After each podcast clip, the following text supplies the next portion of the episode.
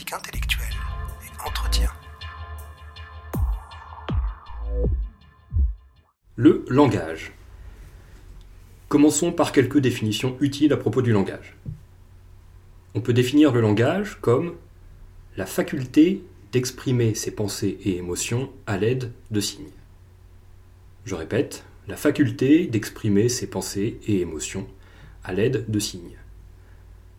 Je rappelle à toute fin utile que le mot langage s'écrit L-A-N-G-A-G-E et non pas L-A-N-G-U-A-G-E comme le font les Anglais. Évitez cette confusion, cela fait désordre dans une dissertation.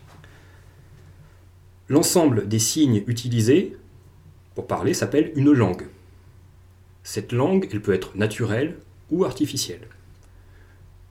Naturelle, cela signifie que cette langue provient majoritairement d'échanges au sein d'une société, d'une communauté, et qu'elle évolue spontanément, sans intervention humaine délibérée. Une langue artificielle, au contraire, est une langue créée volontairement, délibérément par un humain ou un groupe d'humains. Pensez à l'elfique, une langue créée par Tolkien, qui était un philologue, c'est-à-dire un historien des langues. Pensez au Klingon, issu de l'univers de euh, la série Star Trek, et parlé par une communauté de, passionnés. Il y a aussi des langues qui sont mixtes, qui partent de bases naturelles et qui euh, rajoutent de l'artificiel. On peut penser à l'espéranto, qui est un mélange de différentes langues européennes. La mobilisation d'une langue est ce qu'on peut appeler la parole. Il y a donc trois concepts à distinguer lorsque l'on parle de langage.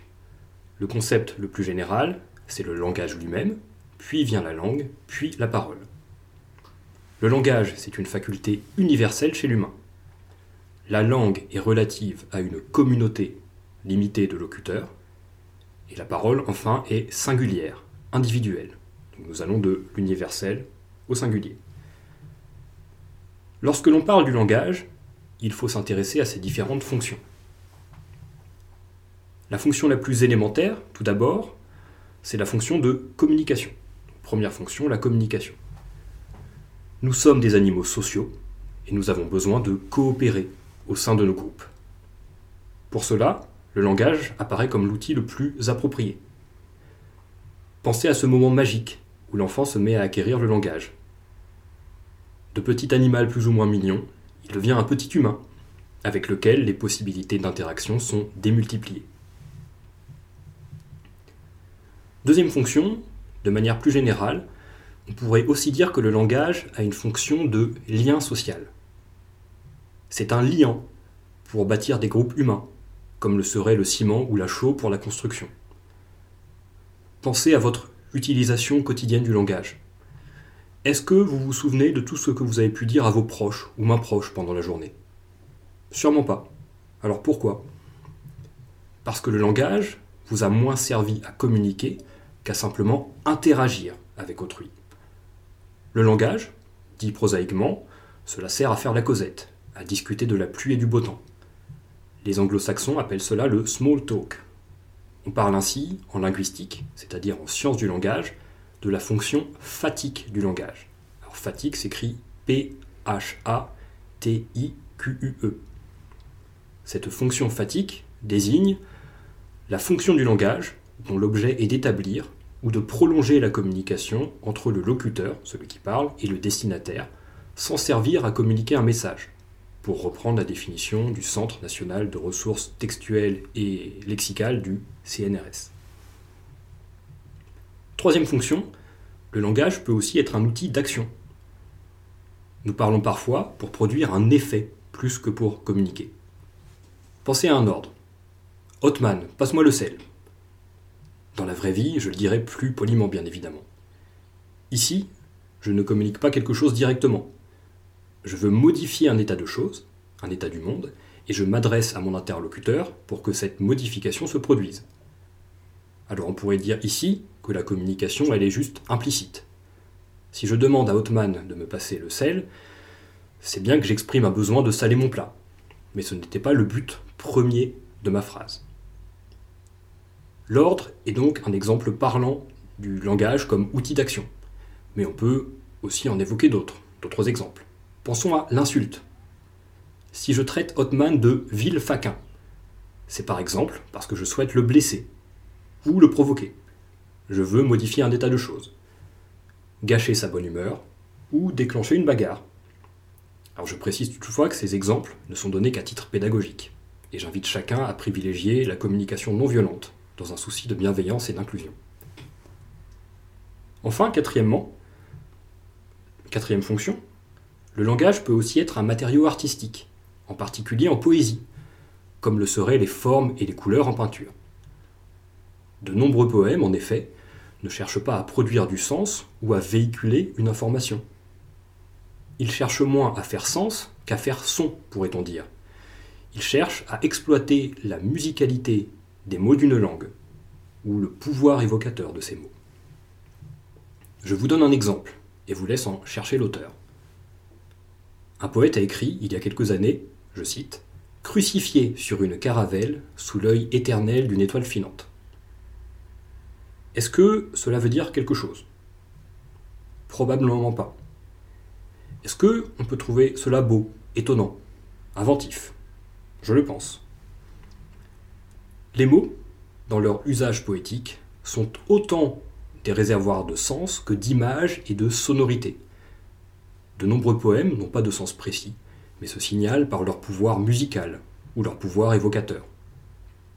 Le mot, pour reprendre une formule du poète Mallarmé, M-A-2-L-A-R-M-E, serait, je cite, cette abolie bibelot d'inanité sonore. Vous pouvez retrouver cette belle formule dans un poème de Mallarmé intitulé Le sonnet en X. Je vous le lis, vous allez voir, il est très court. Ces purs ongles très hauts dédiant leur onyx, l'angoisse ce minuit soutient lampadophore, main rêve vespéral brûlé par le phénix que ne recueille pas de cinéraire amphore sur les crédences au salon vide. Nul ptix, aboli bibelot d'inanité sonore, car le maître est allé puiser ses pleurs au styx avec ce seul objet dont le néant sonore. Mais proche la croisée au nord vacante, un or agonise, selon peut-être le décor, des licornes ruant du feu contre une nyx, elle défunte nue en le miroir, encore que, dans l'oubli formé par le cadre, se fixe de scintillation sitôt le septuor. Est-ce que cela a du sens? Probablement pas. Est-ce beau ou intéressant? Certainement. Nous intéresser au langage, enfin, peut nous conduire à rencontrer deux grands problèmes. Le problème d'abord du rapport entre le langage et la réalité. Le problème, ensuite, des pouvoirs du langage. Commençons par le premier problème, formulé comme un sujet de dissertation. Le langage trahit-il la pensée? C'est un très beau sujet dans lequel le candidat est invité à jouer sur le double sens de trahir. Je vous rappelle d'ailleurs que dans les sujets de dissertation qui vous sont proposés, vous devez toujours vous efforcer d'analyser tous les termes, y compris ceux qui ne semblent pas a priori recelés d'intérêt philosophique. Trahir la pensée, ici, cela veut donc dire deux choses. Premièrement, cela signifie ne pas parvenir à exprimer adéquatement, fidèlement une pensée. Disons parfois que les mots nous manquent pour exprimer une pensée ou une émotion le langage serait incapable de communiquer certaines réalités. Deuxième sens de trahir la pensée. Cela peut aussi signifier le fait de transmettre des informations à notre insu, sans que nous ne le voulions. Pensons à l'expression il s'est trahi en disant cela. Cela signifie qu'une personne en a dit plus que ce qu'elle voulait, ou plus que ce qu'elle croyait penser. Pour chacun de ces sens de trahir, nous avons un auteur et des arguments. Examinons d'abord l'idée d'un langage impropre à traduire la singularité de nos pensées, et plus généralement la singularité du réel, son caractère unique. Le philosophe français Henri Bergson a présenté une réflexion intéressante à ce propos. Je vous lis un extrait de cette réflexion. Nous ne voyons pas les choses mêmes. Nous nous bornons, le plus souvent, à lire des étiquettes collées sur elles. Cette tendance, issue du besoin, s'est encore accentuée sous l'influence du langage. Car les mots désignent des genres. Et ce ne sont pas seulement les objets extérieurs, ce sont aussi nos propres états d'âme qui se dérobent à nous dans ce qu'ils ont d'intime, de personnel, d'originalement vécu. Quand nous éprouvons de l'amour ou de la haine, quand nous nous sentons joyeux ou tristes, est-ce bien notre sentiment lui-même qui arrive à notre conscience avec les mille nuances fugitives et les mille résonances profondes qui en font quelque chose d'absolument nôtre Nous serions alors tous romanciers, tous poètes, tous musiciens. Mais le plus souvent, nous n'apercevons de notre état d'âme que son déploiement extérieur. Nous ne saisissons de nos sentiments que leur aspect impersonnel, celui que le langage a pu noter une fois pour toutes, parce qu'il est à peu près le même, dans les mêmes conditions, pour tous les hommes. Ainsi, jusque dans notre propre individu, l'individualité nous échappe. Nous nous mouvons parmi des généralités et des symboles. Fin de la citation, c'est un très beau texte. Alors il serait impossible d'étudier ici ce texte de manière exhaustive, mais nous pouvons retenir une idée. Le langage a d'abord une fonction pratique. Il sert à communiquer pour agir. Or, pour communiquer et agir efficacement, nous avons besoin de simplifier, de schématiser le réel. Et les mots d'une langue ont cette fonction. Ranger les objets du réel dans des cases, dans de grandes catégories, pour aller plus vite et ne pas s'embarrasser de détails inutiles pour l'action. À ce propos, le poète français Paul Valéry a une belle expression. Il dit Que de choses il faut ignorer pour agir. Ignorer ici veut dire deux choses. Il y a une ignorance passive, j'ignore, je ne sais pas, et une ignorance active. Je passe à côté sans me soucier de cette chose. Dès lors, le langage nous permet d'agir, mais il nous permet aussi assez mal d'exprimer le réel dans toute sa singularité, dans tout ce que chaque objet, chaque pensée, chaque émotion a d'unique. Le langage est donc à la fois un outil et un obstacle pour la communication. C'est un beau paradoxe qu'énonce Bergson. Le langage facilite la communication en schématisant le réel. Mais schématiser le réel, c'est l'appauvrir. Tout schéma est un appauvrissement du réel. Le langage, donc, nous empêche aussi de bien dire ce qui est, le réel, ce qui existe. Seuls les artistes, en particulier les poètes, essaient d'utiliser le langage pour dire ce qui est, ce qui suppose un usage détourné, non conventionnel de ce langage. Venons-en maintenant au deuxième sens de trahir. Si trahir la pensée peut aussi signifier le fait d'en dire plus que ce qu'on veut, nous pouvons évoquer la pensée de Freud, fondateur de la psychanalyse. Je vous invite à écouter l'épisode sur l'inconscient si vous souhaitez en savoir un peu plus. Que nous dit la psychanalyse sur la parole quotidienne? Elle nous dit que nos discours ont un sens manifeste, c'est-à-dire explicite, voulu, intentionnel. Mais nos discours ont aussi un sens latent, c'est-à-dire un sens inconscient, caché, en coulisses. Il y a donc une distinction entre manifeste et latent. Lorsque je parle, j'en dis plus sur moi que ce que je pense. Le lapsus, en particulier, a parfois une fonction révélatrice. C'est pour cela que l'on parle de lapsus révélateur. Quand je prononce un mot à la place d'un autre, il faut se demander pourquoi. Qu'est-ce que cela peut dire de ma personne Des désirs inconscients qui me travaillent? Le langage peut me trahir au sens où il délivre des informations que nous ne souhaitons pas délivrer ou que nous ne pensions pas délivrer. Passons maintenant au deuxième problème. Quel est le pouvoir du langage? Il y a un auteur classique à connaître à ce sujet, qui est le philosophe John Langshaw Austin, qu'on appelle plus simplement Austin. Donc A-U-S-T-I-N. Austin est l'auteur d'un ouvrage très célèbre du XXe siècle qui s'appelle en anglais How to do things with words. Donc comment faire des choses avec des mots. Et Austin développe quelques pensées qui ont une importance très forte en philosophie du langage et en linguistique. L'auteur remarque qu'on réduit souvent le langage à la simple expression de pensée ou d'émotion.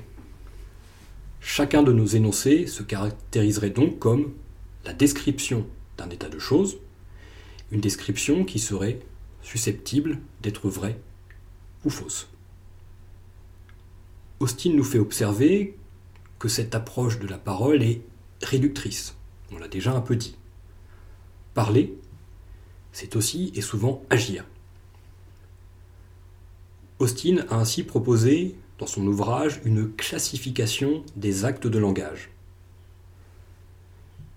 Il présente d'abord ce qu'il appelle les énoncés descriptifs ou constatifs. Les énoncés descriptifs, susceptibles d'être vrais ou faux, sont donc appelés les énoncés constatifs et non pas constatatifs. Exemple, j'ai faim. Mon pull est jaune. Elisabeth Borne est la première ministre à l'heure où je parle, etc. Ce sont des énoncés qui décrivent un état du monde et qui peuvent être validés ou qui peuvent être réfutés. À côté de cette catégorie des énoncés descriptifs ou constatifs, il existe une autre catégorie, tout aussi courante et tout aussi intéressante. C'est la catégorie des énoncés dits performatifs. Alors performatif ici vient de l'anglais to perform, qui veut dire exécuter. Les énoncés performatifs sont des énoncés qui réalisent ce qu'ils énoncent, qui font ce qu'ils disent. Ces énoncés ne décrivent pas un état de choses, et ils ne sont pas susceptibles d'être vrais ou faux. Ils visent à changer un état de choses. Pensez par exemple euh, à un maire d'une commune qui marierait deux personnes. Lorsqu'il affirme, pardon, je vous déclare mari et femme, le maire ne fait pas une description d'une situation, il produit un acte, un acte qu'on pourrait dire euh, administratif. Il modifie la réalité sociale. Le langage aurait donc ce pouvoir de modifier la réalité sociale en agissant sur nos interlocuteurs. Donc à retenir ici une distinction entre l'énoncé constatif et l'énoncé performatif. L'énoncé performatif qui désigne cette capacité que nous avons à modifier le réel concrètement avec des mots. Donc le langage n'est pas une description, c'est aussi un mode d'action à part entière chez les humains.